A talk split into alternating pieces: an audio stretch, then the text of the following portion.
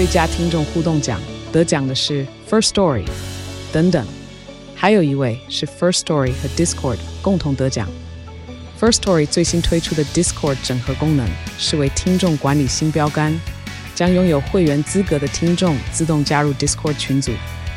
这不仅减少创作者的负担，也为听众带来丰富的互动体验，获得全台 Podcaster 一致肯定。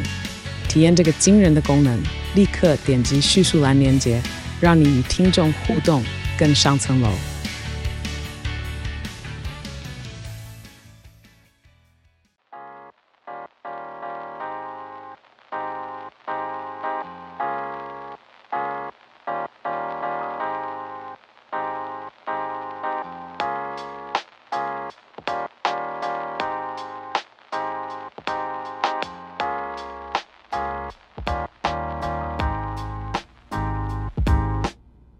大家好，欢迎来到叉叉 Y 跟你看电影，让你看电影更跟。我是叉叉 Y，欢迎收听《选案三六》，这是一个日更的声音节目。我们将会用三百六十五天的篇幅，每天分享一则历史故事和一部影剧作品，带你了解历史上发生一些重要的事件哦。我们今天非常开心邀请到的是历史小白 J，没错。好了，历小白之后我们今天要来介绍的历史故事呢，是发生在一九六六年的十一月十二号，太空自拍。这件事情呢，蛮有趣的。它是发生在一九六零年代哦，美国 NASA 他们成功的将太空人送上太空之后呢，就开始要执行第二阶段的载人太空计划，也就是鼎鼎大名的双子星计划。那为了要让这个阿波罗计划这个登月的行动哦更加的顺利哦，所以他们就是要去做很多这种准备。在一九六六年的十一月十二号这一天呢，其实是双子星计划的最后一次任务，也是这个计划当中第十次的载人任务哦。双子星十二号，当时的这个双子星十二号上面就搭载了两位太空人，一个叫做吉姆洛威尔啊，一个叫做巴兹艾德林。这个巴兹艾德林不知道是大家知不知道？就是我们前阵子在讲那个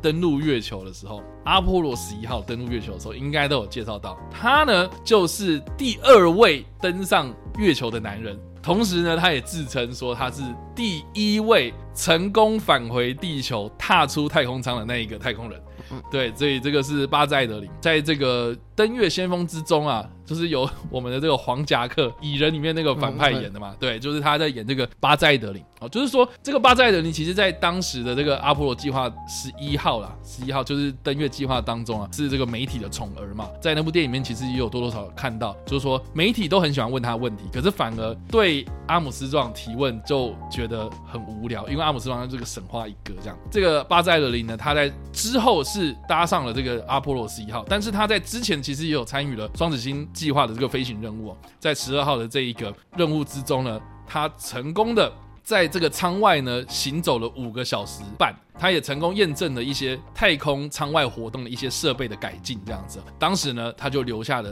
全世界第一张在太空的自拍照片哦，成为了这个首张人类史上首张在太空自拍的照片。这样，对。那当时的这个巴塞德林的伙伴呢，叫做吉姆洛威尔嘛，他就是在之前，也就是执行双子星计划第十二号任务之前呢，他其实已经飞过七号的任务了，所以这个是他第二次在双子星计划之中啊，就是执行这个太空。任务的太空人，那后来呢？他其实也有在阿波罗计划之中呢，搭上这个阿波罗的十三号。那大家应该知道说十三号发生什么事情吧？啊，就是任务失败嘛。对，是中间就是发生了爆炸，所以他没办法登月。那所以呢，这个吉姆洛威尔啊，他其实呢，好啦，后续呢也跟这个巴兹艾德林一样，就是有执行的阿波罗计划。可是呢，他是那个没有登月的那一位太空人，但是他有成功返回地球啦，这样子。所以，哎，这两个太空人其实，在后续呢都有一一番作为啊，这、就是蛮有指标性的。这个也是在美国的太空史上面的两位非常非常著名的太空人。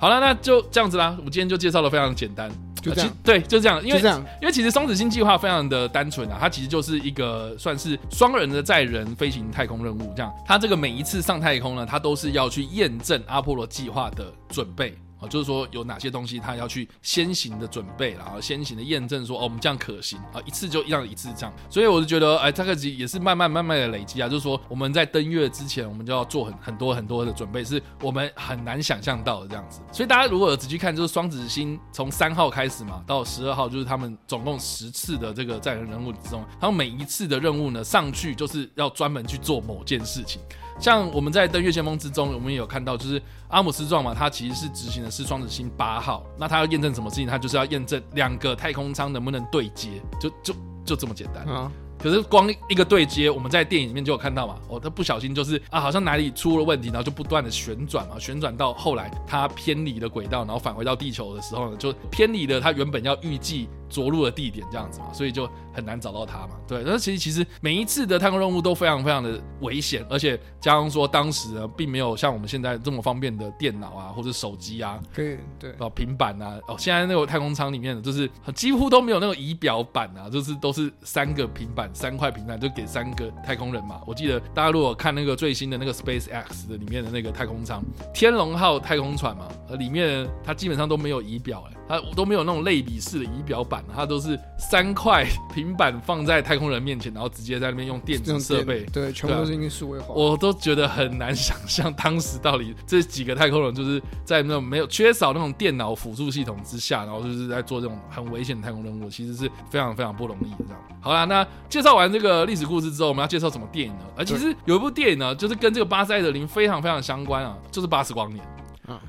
为什么巴斯光年的名字要叫巴斯？就是因为巴斯艾德林的巴斯啊！我不知道大家知不知道这件事情。哦，原来是这样吗？没错，就是他。对，所以其实我们近期看到的那个巴斯光年呢，就是致敬巴斯艾德林。所以呢，我不知道大家有没有看过这个巴斯光年。我们之前在那个评电影的时候，我们有评过这部片嘛？对啊，就是一部好像巴斯光年不是主角，反而是白袜是主角的电影这样。对啊，近期他不是也有上了 Disney Plus 嘛？然后对啊，影赏。对，我也看了，然后我就是真的，我就觉得白袜好可爱哦，可以这样子，对，就是就就，就这样，就这样，所以八十光年。好，就这样。哎、欸，我们结束了。今天今天好快哦。这是一个冷知识，它就是个冷知识，小小冷知识，小小冷知识。那这个巴斯光年，我不知道大家有没有看啊？我自己个人也是看的蛮喜欢的，因为我觉得它其实某方面把那个太空人在执行太空任务，或是那个天文学家啦，哈，在研究这个太空领域的这些科学理论的时候呢，的一个永远都无法跳脱的一个框框。啊，因为呢，我们人类的寿命是有限的，就做不完吗？我们很难在我们有生之年看到我们的研究成果，所以有很多的那种太空或天文学家啊，他们都会认为说什么啊，我今天研究的东西可能呃，我看不到结果，我们只能说是一个假说，我们等待我们的下一代的科学家来帮我们验证这样子。对啊，对啊，这种所谓的科学研究，很多都是你可能这辈子做，你可能你你可能你的下一代也不一定能够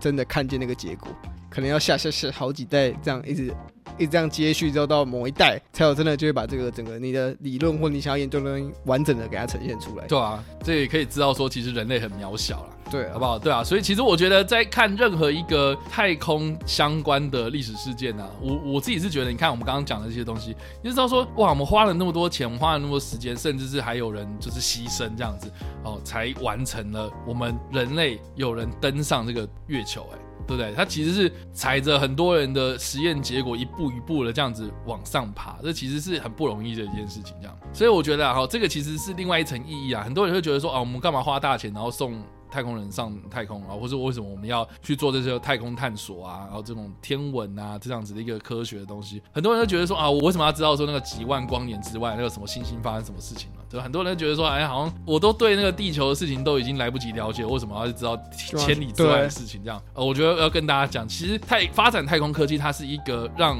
任何一个国家的这个。产业科技产业能够快速成长的一个火车头工业啊，就是说我们为了要去达成某件事情，所以我们必须要去发展我们的科技哦，比如说我们刚刚有提到嘛。你那个太空船里面啊，全部都是仪表板哦。那如果我们今天要让我们的飞行能够更加的安全，或是有这种导航系统等等，那你是不是要去发展很多这种电子仪器？那这些电子仪器要应用在太空之中，所以你要去，比如说稳定啊，然后你要去让它不能那么快宕机嘛，你要让它稳定的运作嘛，这样子。所以你的这个电子工业啊，你的这个硬体啊、软体设施什么的，它其实都是要互相配合的这样。所以其实发展太空科技这种产业啊，其实不只是我们要把人类放上太空，它其实是一个加速我们人类科技发展的一个很重要的火车头啊。对，就是我一直在强调这件事情，这样。所以呢，哎，大家不要觉得说啊，我今天讲的都很无聊什么的，嗯，听起来是有点无聊，但是它一些小小冷知识，可是它背后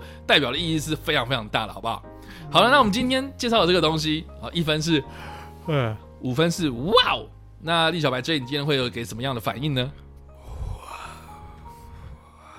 他太小了啦，好吧，不是，他自拍，谢谢。他自拍，哎，就这样哎。我好难过，我不知道该说什么。嗯、没有，我觉得单这故事而言，它其实确实蛮小。但是如果你说你要、嗯、你要去探究说，哦，可能因为这件事情啊哈，然后又造就了我们后后来改变了未来什么什么事情。那、okay, 当然嘛，这个影响力是很大的啊哈。就像刚刚超威讲嘛，你研究，你大家为了要上太空，你就会研究一堆东西嘛。然后你就会发现，哎、欸，这些东西其实可以不止用在太空上面，你可以用用在，比方说你说军事啊，或者你真的用在平常的一些日常生活什么的。嗯哼，我觉得是确实是一个科技进步的展现的。嗯，但单就一个人在太空自拍这个事情，OK，嗯，好的，感谢大家今天的收看或收听。那不知道大家在听完这个故事之后有什么样想法，或是有没有看过这部电影的，都欢迎在留言区留言或在首播了来跟我们做互动哦。当然呢，如果喜欢这部影片或声音的话，也别忘按赞、追踪我们脸书粉团、订阅我们 YouTube 频道、IG 以及各大声音平台，也别忘在 Apple Podcast 三十八礼拜上留下五星好评，并且利用各大的社群平台推荐和分享我们节目，让更多人加入我们讨论哦。以上呢就是我们今天的 H N 365，希望你们会喜欢。我们下次再见，拜拜拜。